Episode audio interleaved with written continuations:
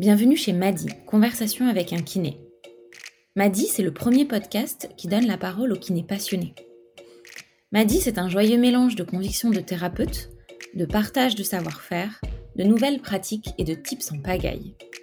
Et depuis peu, et parce que vous avez été nombreux à nous encourager à développer ce nouveau projet, Madi c'est aussi un service de remplat et une solution pour vous aider à créer un site internet pour votre cabinet de kinésithérapie. Bref, Madi c'est la solution qui donne de la voix et de la visibilité à ceux qui d'habitude nous parlent entre les murs de leur cabinet ceux qui rééduquent, ceux qui soulagent les maux après un événement de la vie ou un gros pépin. Vous pouvez découvrir tous les services de Madi sur www.madi.doctor. Et maintenant, il est temps de prendre place sur votre ballon pour une séance intense de conversation. Bienvenue chez Madi. L'été bat son plein et les vacances arrivent pour les plus chanceux. On prend le temps de vivre, de souffler et de s'interroger sur sa pratique de la kinésithérapie. Le moment idéal pour recevoir une nouvelle kiné à l'accent ensoleillé.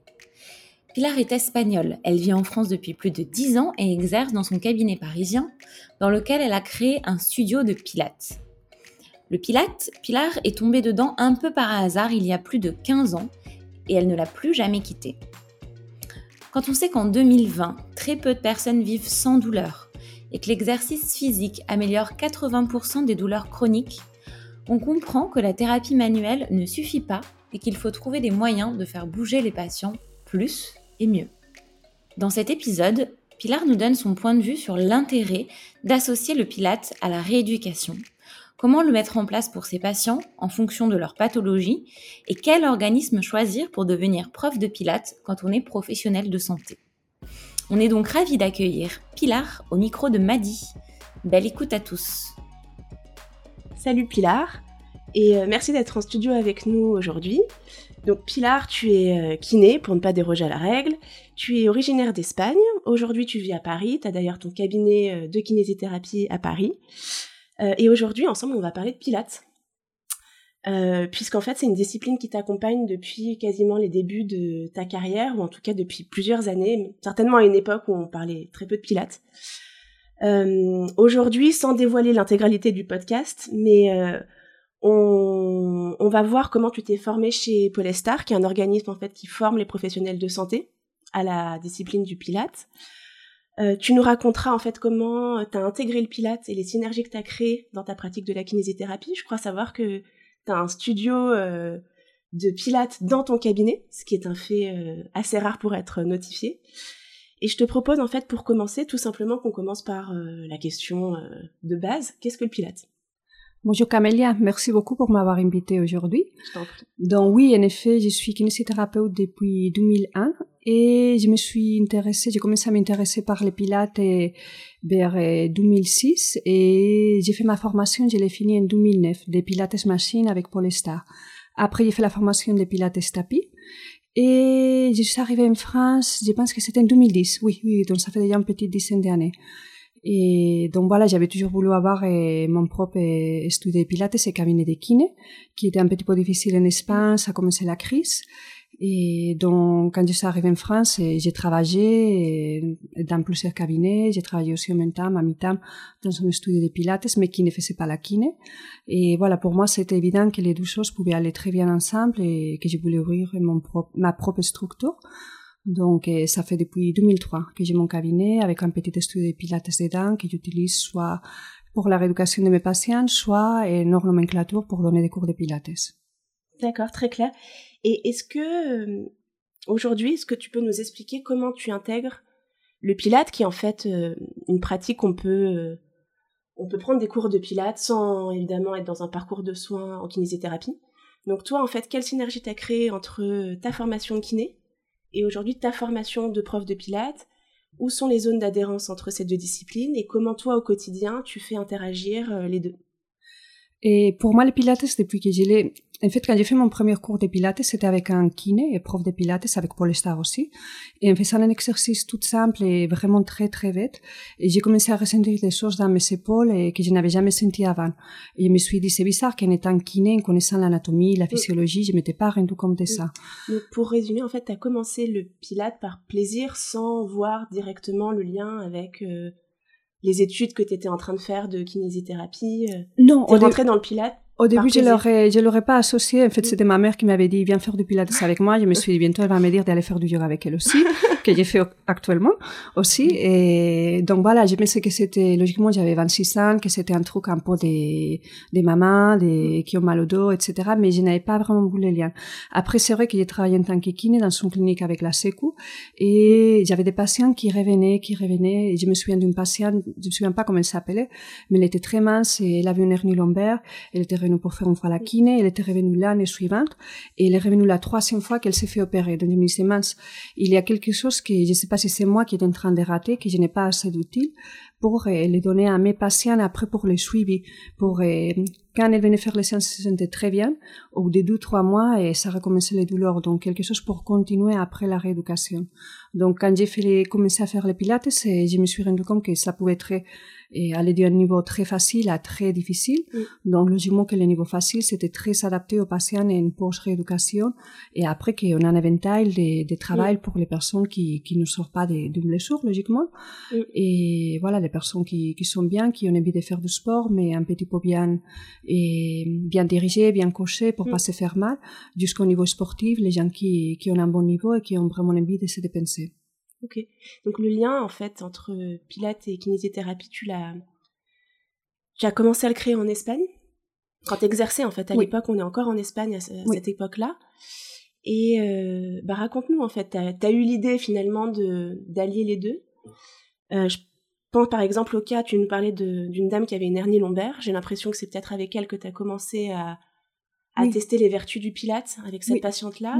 on peut peut-être détailler un petit peu ce cas-là, qu'est-ce qui s'est passé, par quel angle tu l'as attaqué en fait, aujourd'hui, c'est très bizarre de trouver quelqu'un qui n'a pas de douleurs, qui n'a pas de problèmes ici ou par là-bas. Parfois, il y a des gens qui les vivent très bien et voilà, que ça ne les dérange pas trop, mais parfois, il y a des gens qui ça peut vraiment les empêcher d'avoir ces activités de la vie quotidienne et avoir une bonne qualité de vie et voilà, la douleur et quand elle est là-bas depuis des mois, des mois et ça peut vraiment nuire la morale.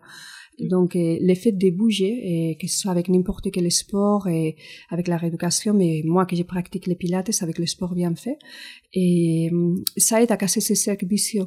Et déjà, la personne, aujourd'hui, j'avais une patiente, par exemple, cette patiente, elle a une hernie, et elle a eu un accident de travail, et ça fait presque trois ans qu'elle a eu son accident de travail elle part de sa douleur, et je, l'ai dit, je l'ai dit, elle part de sa douleur comme c'était presque son copain, qui l'accompagnait tous les jours, mais un mauvais copain, qui est en train de lui pourrir la vie. Quand on commence à personnifier sa douleur, c'est qu'elle prend beaucoup de place. Exactement.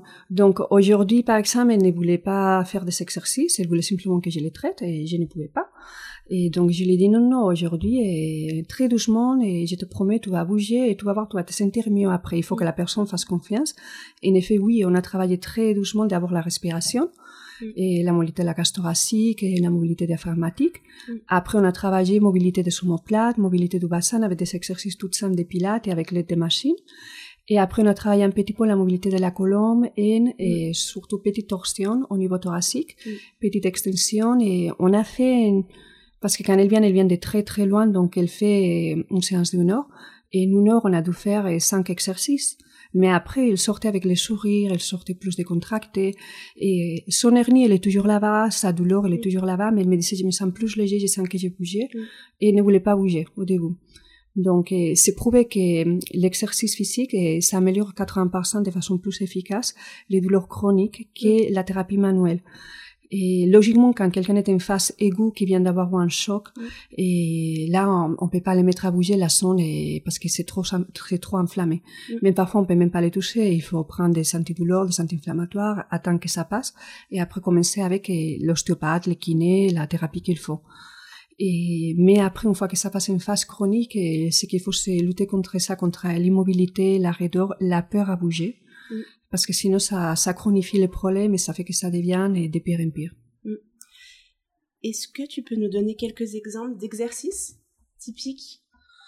Donc, normalement, on commencera avec des exercices qu'on appelle des pré-pilates. Donc, il y a l'exercice qui s'appelle, normalement, les noms sont en anglais. Mon accent en anglais, déjà mon accent espagnol, mais en anglais, c'est breathing. C'est un exercice qui est simplement. breathing? breathing, la respiration. Mm-hmm. Donc, simplement euh, faire respirer la personne en prenant conscience que la cage thoracique, elle bouge en différentes dimensions, et verticale vers le haut, vers le bas, transversale vers le côté, antéro-postérieur. Et après la respiration abdominale diaphragmatique, parce que souvent quand il y a des douleurs, les gens ils vont avoir une respiration très superficielle. Ils vont se mettre un petit peu recroquillés et ils vont avoir du mal à respirer avec une respiration trop superficielle. Donc le fait de simplement déjà faire bouger les côtes, bouger son diaphragme, les faire respirer, parfois les gens qui au milieu de la séance se mettent à pleurer parce que ça les relâche tellement les tensions qu'ils se mettent à pleurer et disent oh, je savais pas, ça faisait longtemps que je n'avais pas respiré comme ça, donc eh, c'est pas grave. Il faut les laisser sortir les émotions et, et les permettre. J'ai l'impression que la fonction première de ces exercices de respiratoire, c'est beaucoup sur la relaxation? Oui, exactement. La relaxation, mais aussi eh, la prise de conscience corporelle. Parce que c'est pas exactement comme une séance de, oui, de relaxation. J'ai fait la sophrologie un tout petit peu et c'est pas exactement, mais oui, un petit peu prise de conscience et de la posture corporelle et, et, au lieu de se centrer sur la douleur, se centrer sur la respiration. Voilà, donc une fois que la personne est déjà concentrée, on peut mm. commencer avec des autres petits exercices de base, qui s'appelle ça les pelvic clocks, c'est un exercice de mobilité du bassin et qui aide à détendre les tensions profondes au niveau lombaire et pareil, à prendre conscience de la position de son bassin, de la mobilité des hanches et, la mobilisation scapulaire, pareil, je ne parle pas comme ça aux patients, mais je les explique et en fait, on les explique beaucoup ce qu'ils font. Voilà, essayez de sentir que vos omoplates sont en train de s'écarter, de serrer, je ne dirai pas. Ça, on l'appelle protraction, rétraction, on ne va pas les parler comme ça. Mais vraiment qu'eux, ils comprennent ce qu'ils sont en train de faire. Et, parce que pareil, quand quelqu'un s'est fait mal, normalement, on dit que la personne est, est inconsciemment incompétente. La personne s'est fait mal, et souvent parce qu'il ne savait pas que, que le mouvement, que les gestes étaient mauvais. Donc, on les fait prendre conscience de ce qu'ils sont faits pour se faire mal. On les fait devenir consciemment incompétentes, mm. qui ils se sont fait mal, ils savent comment ils se sont fait mal, mais ils savent pas ce qu'il faut bien faire. Il faut pas laisser la personne ici, il faut l'expliquer maintenant quoi faire. Donc, on les fait devenir consciemment et compétentes. Ça, prise de conscience du corps. Oui, c'est très important. Et des mouvements qui font, qui blessent et qui font mal. Euh, si je résume, en fait, c'est par la pratique du pilate et avec ces exercices que tu arrives à toucher du doigt, à faire venir le patient. Ah ben, ben voilà, c'est ce geste-là que tu fais qui, en fait, qui te cause du tort et qui fait que tu te blesses. Et... D'abord, il y aurait cette espèce d'apprentissage théorique, de les expliquer, identifier. D'abord, il faut faire les bilans, il faut savoir ce qu'il est arrivé à la personne, et logiquement, voir ses examens, faire des tests. Après, on déduit ce qui a pu arriver. Après, je l'ai dit, et peut-être que ce n'est pas ça, mais moi, je pense que c'est ça, ou ça, ou ça. Voilà. Donc, je les explique ce que je pense que ça fait mal. Comme ça, eux, ils prennent conscience de où est-ce qu'il y a où les problèmes. Et après, ce qu'on va faire, on va les expliquer logiquement ce qu'il faut faire, mais la théorie, elle est très jolie et la pratique, après, c'est très difficile.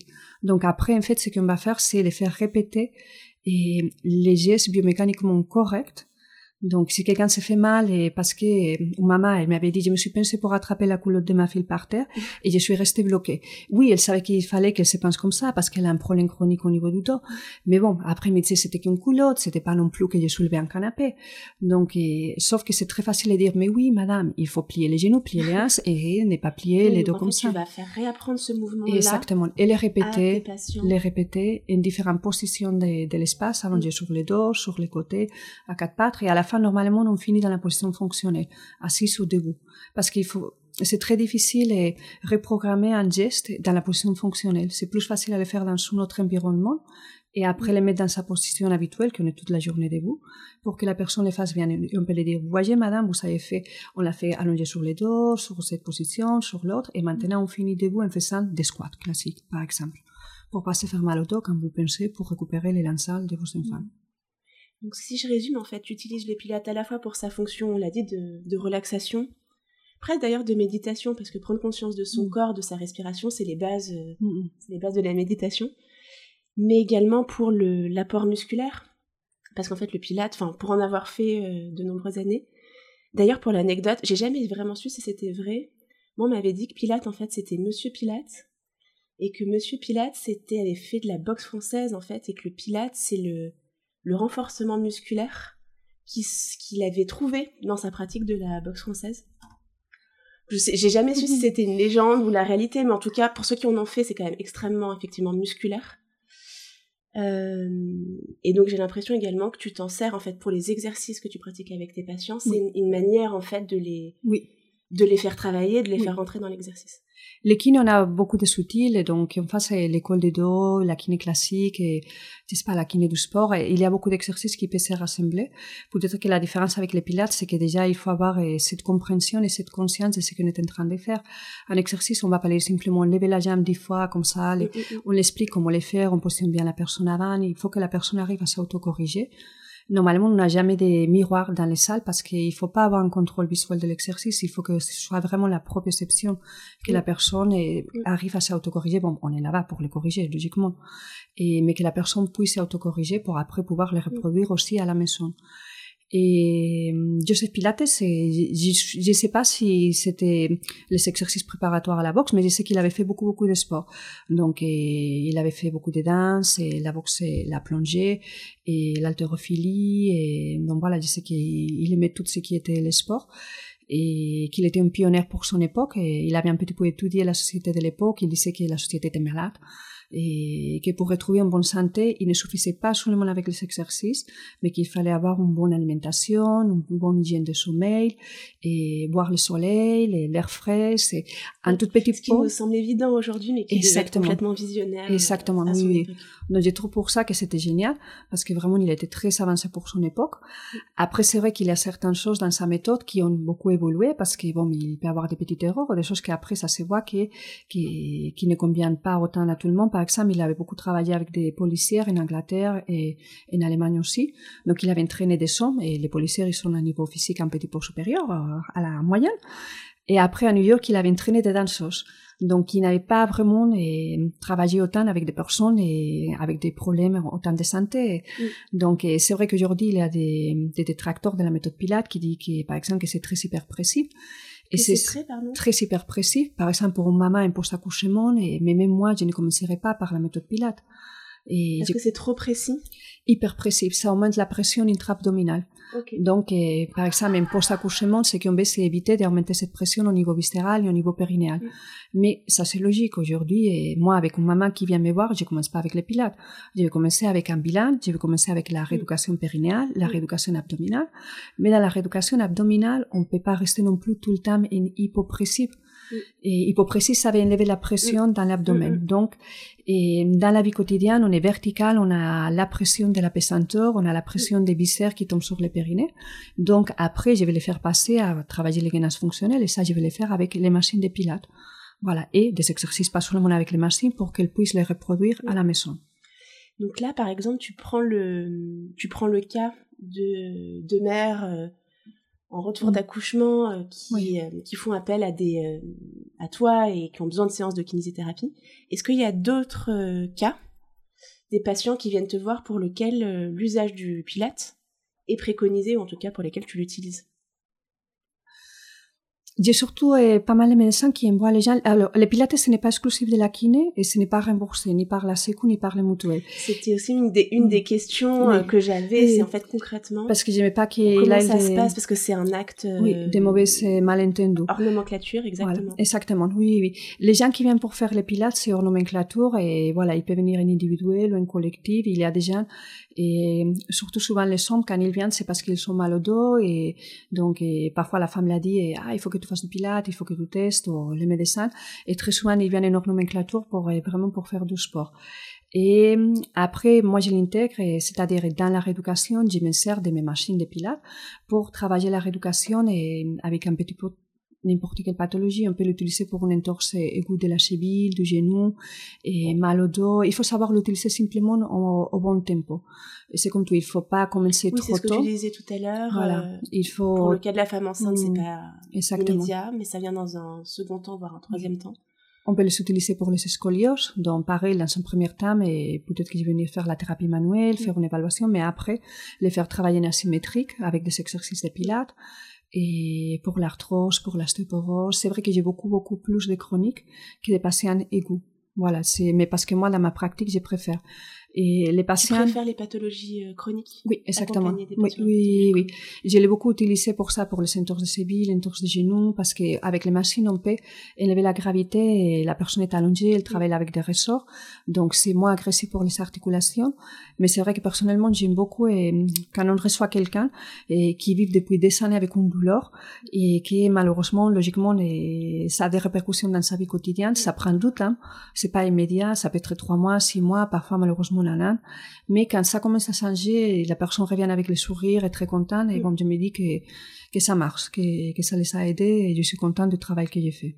Est-ce que tu, tu penses qu'il y a certains cas, certaines pathologies chroniques notamment, euh, que tu n'aurais pas pu aussi bien accompagner ou que tu ne pourrais pas euh, soigner sans avoir recours aux pilates et aux machines euh, auxquelles tu fais référence?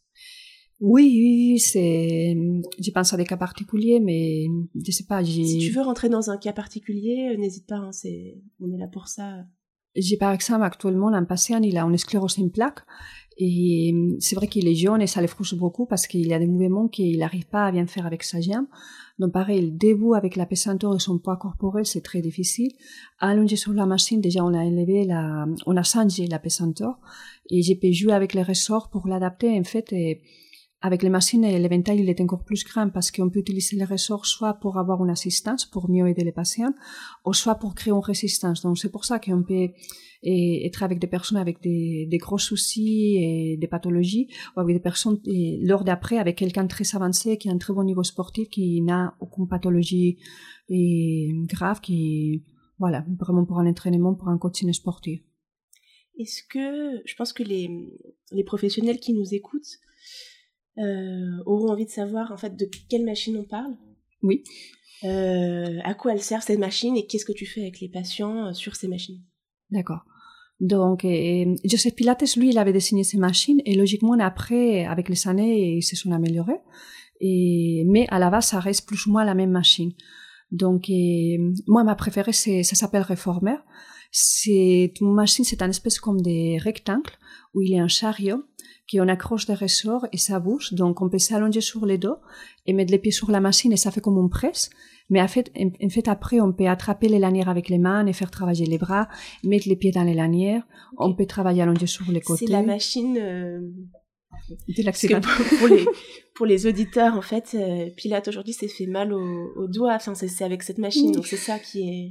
Oui, exactement. Oui, oui. Et, euh, normalement, les, toujours quand j'ai une nouvelle personne, je l'explique la sécurité de la machine. Donc, je m'assois, je lui dis, je l'explique que les chariots, ils bougent, qu'il faut faire attention quand on monte, quand on descend. Aujourd'hui, j'avais une dame, je lui avais montré l'exercice. C'était un gainasse avec euh, la machine qui bouge. Et, en fait, elle était restée en position de gainasse avec les chariots ouverts. Et elle voulait venir poser ses genoux, mais en fait, il n'avait pas où poser les genoux, il avait les bides.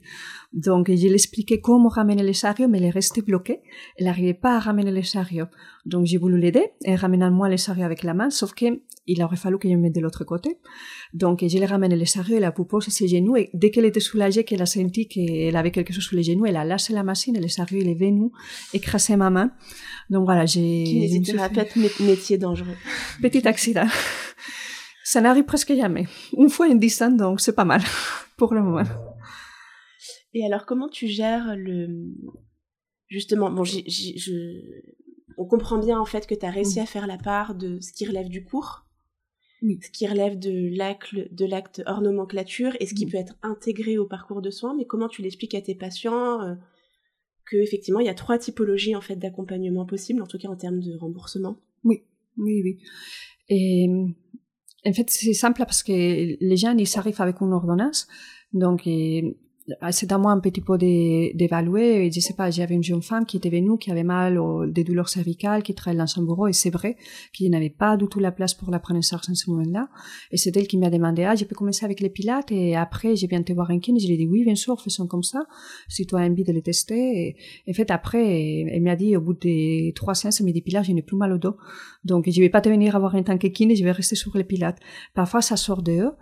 Et après, pareil, quand j'ai un patient que je l'amène dans la salle où j'ai mes machines de pilates pour faire les exercices, il est très clair qu'on travaille la rééducation, qu'on ne fait pas des cours de pilates parce que ça, c'est pas remboursé. Et ça fait il y a, je pense que c'était l'année dernière que les ministères de santé, il avait décidé de faire le sport sous nomenclature et rembourser, mais rembourse seulement les patients qui sont en ALD.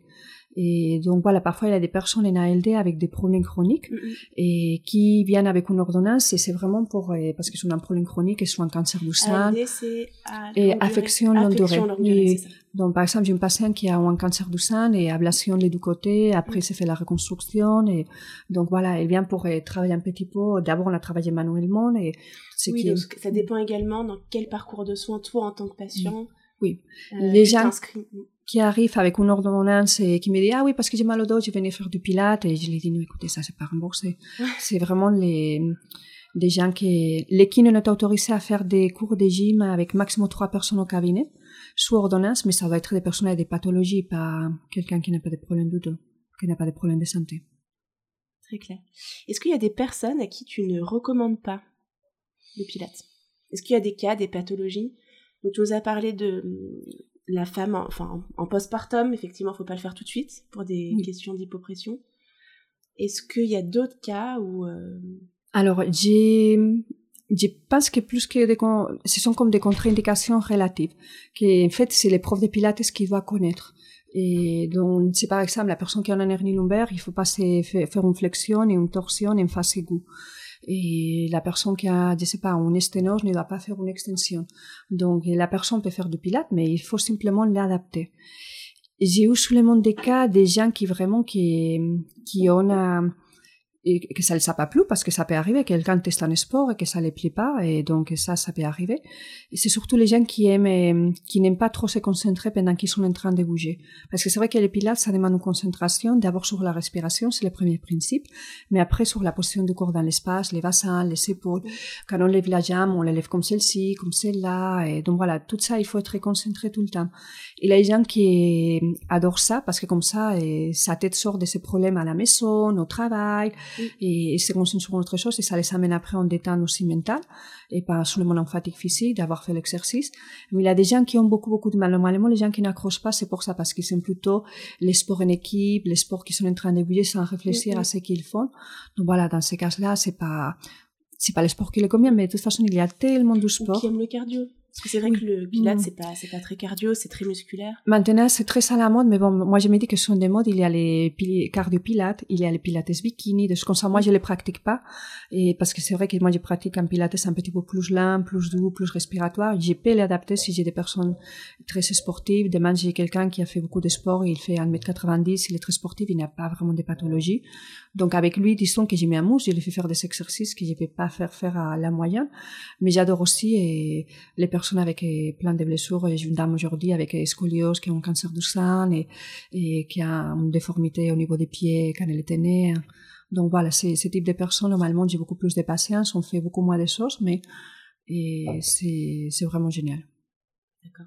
J'aimerais bien euh, qu'on qu'on par- enfin qu'on prenne un peu de temps pour parler de de tes instituts de formation D'accord et notamment euh, Polestar, c'est ça? D'accord Euh, Est-ce que tu peux nous en dire un peu plus en fait Qu'est-ce qu'on y fait dans ces instituts Combien de temps ça dure? D'accord Et est-ce que donc là après, enfin ils sont, tu t'es formé en Espagne Oui. Quid de la France? Est-ce qu'il existe en fait Est-ce qu'il y a des équivalences euh, Oui, oui, bien sûr, oui, oui.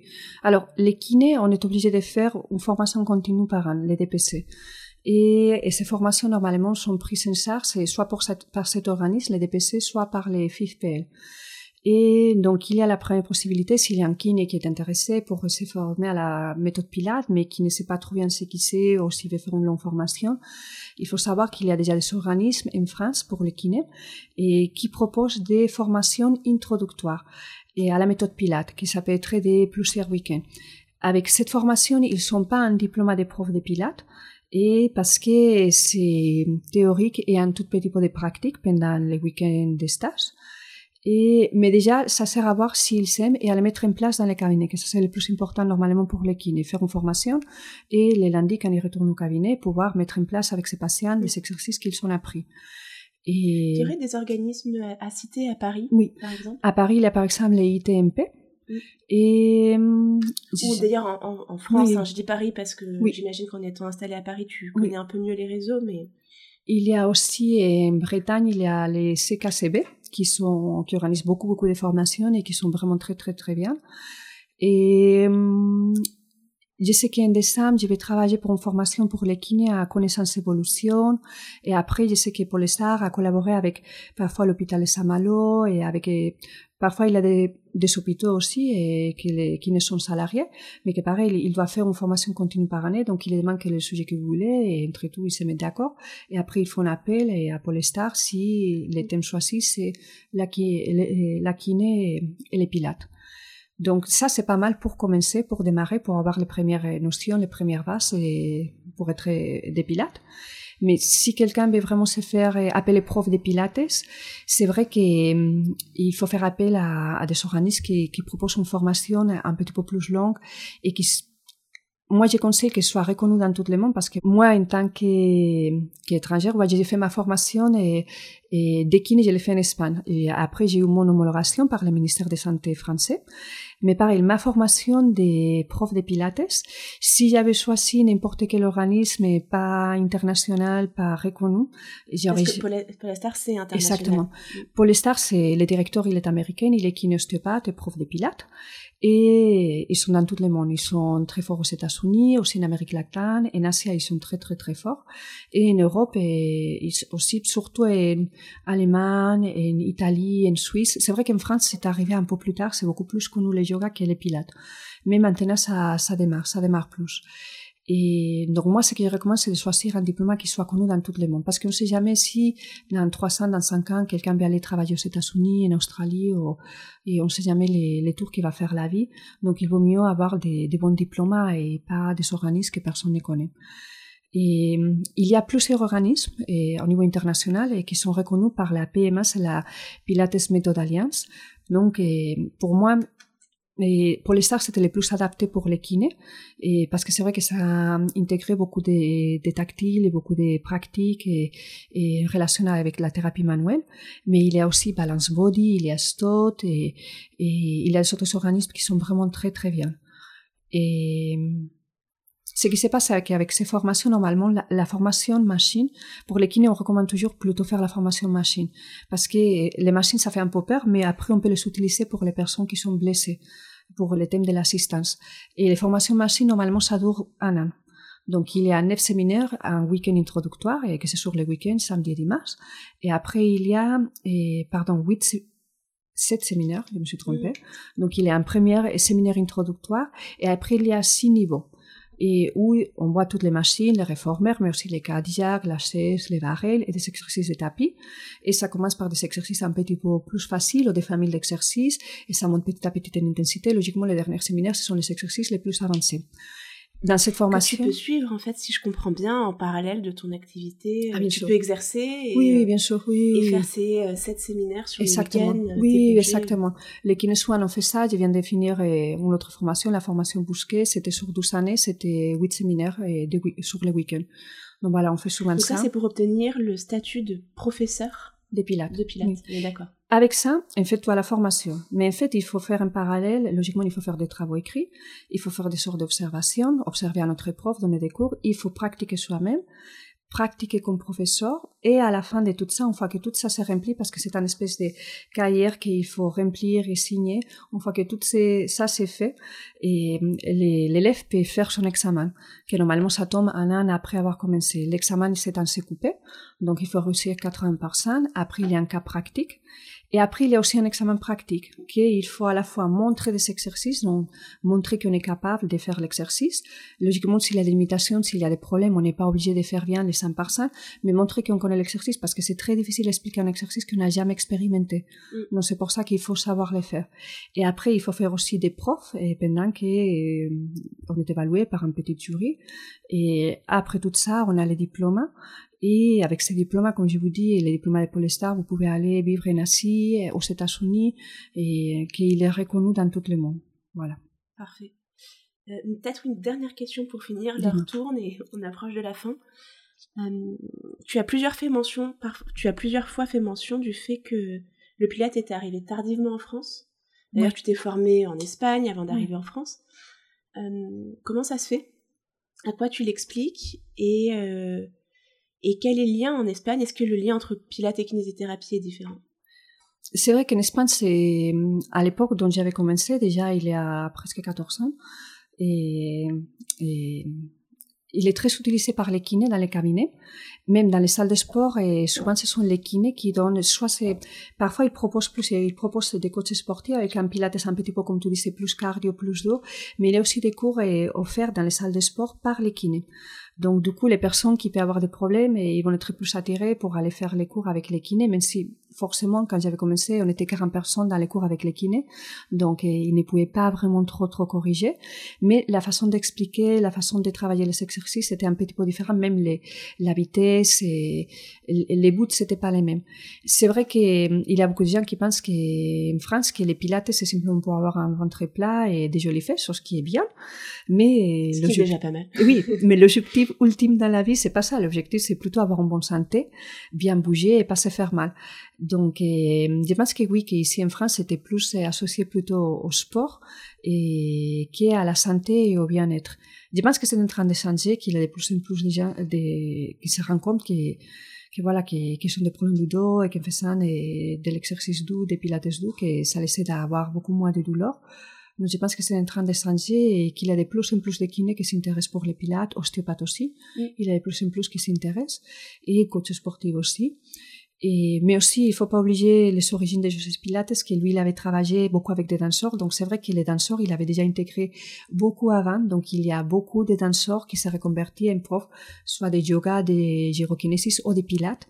Donc, il y a des gens qui pensent que c'est quelque chose d'exclusif, un peu du monde de la danse, quand pas du tout. Ça oui, ce qui est complètement fou. En fait, il suffit de faire un cours pour s'en rendre compte. Hein. Oui, exactement. Oui, oui. Il faut simplement... pas genré. Enfin, je veux dire, c'est souvent c'est associé d'ailleurs le cliché, c'est un peu de se dire que c'est un sport réservé euh, à la gente féminine. Euh, oui. Alors qu'en fait, euh, non. absolument pas. Je pense que tout le monde peut être concerné par la discipline. Il y a tellement de variations possibles que. Oui, oui. On a plus en plus d'hommes qui, qui, font du pilates et c'est vrai que quand ils s'accrochent, ils s'adorent. Ils sont super réguliers et ils sont super sérieux et, et voilà, il faut simplement l'aimer, tester et voir s'ils s'aiment ou pas. Voilà. Bon, et toi, pour finir, qu'est-ce que, parce qu'on a beaucoup parlé de la synergie avec la kinésithérapie, mais toi tu pratiques, visiblement ça fait partie intégrante de, ta vie aujourd'hui. Qu'est-ce que, qu'est-ce que ça t'apporte, le pilate euh? Et pour moi, ça m'avait apporté déjà une meilleure façon de bouger. Et après aussi un, équilibre entre le corps et l'esprit. je suis quelqu'un de très, très, très inquiète. Et dans ma tête, il y a toujours beaucoup trop de choses qui se passent en même temps. Donc, parfois, ça m'empêche un petit peu d'avancer ou de dormir, des choses comme ça. Donc, le fait de ça, d'être très concentré sur l'exercice, sur les mouvements et sur quelque chose qu'on aime. Et ça m'a beaucoup apporté, de, je l'ai senti de mon premier cours. J'aime bien m'entraîner toute seule, mais j'aime encore plus prendre minimum deux fois par mois des cours privés avec mes, mes collègues. Voilà, parce que comme ça, euh, on sens plus les exercices et on a quelqu'un, un œil extérieur pour corriger, pour, euh, et parfois les mêmes exercices expliqués d'une autre façon, avec une petite variation, ça change tout. Donc c'est vrai que, voilà, moi j'adore. Et c'est pour ça que. Un, un prof de pilote qui a l'habitude de dire que l'exercice numéro un, c'est la respiration? Et que déjà que l'exercice numéro un c'est la respiration et que déjà bien respirer, enfin le faire correctement en rentrant, euh, en aspirant bien le, périnée, c'est déjà le début en fait de. Oui, Effectivement, ça change tout. Enfin déjà, si on respire correctement pendant toute une séance versus on se contente de faire les exercices, il y a, une différence incroyable entre entre les deux cours. C'est évident qu'on respire dès qu'on est né jusqu'à qu'on meurt, mais parfois il y a des gens qui ont beaucoup de mal à respirer. Et c'est vrai qu'on les voit dans les cours, on dit inspirer, souffler, préparer un inspirant, bouger une soufflante. Dès que je me dis, bon, je vais me taire, je vais le laisser faire. Et il me regarde et il dit, respire comment? Mais continuez à respirer. Mais il y a des gens qui sont complètement bloqués dans sa respiration, dans ses émotions, dans son corps, sa façon de bouger. Et simplement le fait de les faire respirer, déjà, c'est énorme. Oui. oui, Très bien. Je crois que ce sera le mot de la fin. Merci, beaucoup, euh, Pilar, pour cette petite intronisation dans le, le monde du Pilate et des synergies avec la kinésithérapie. Et euh, à bientôt. Merci beaucoup Camille. À bientôt. J'espère que cet épisode de Madi, Conversation avec un kiné, vous a plu et que vous en avez pris plein les écoutilles. Si vous voulez nous aider à populariser ce podcast dans la communauté des kinésithérapeutes, alors pensez à laisser un avis sur votre plateforme de podcast, Spotify, iTunes, Apple ou Google Podcast. C'est le meilleur moyen de faire perdurer l'aventure.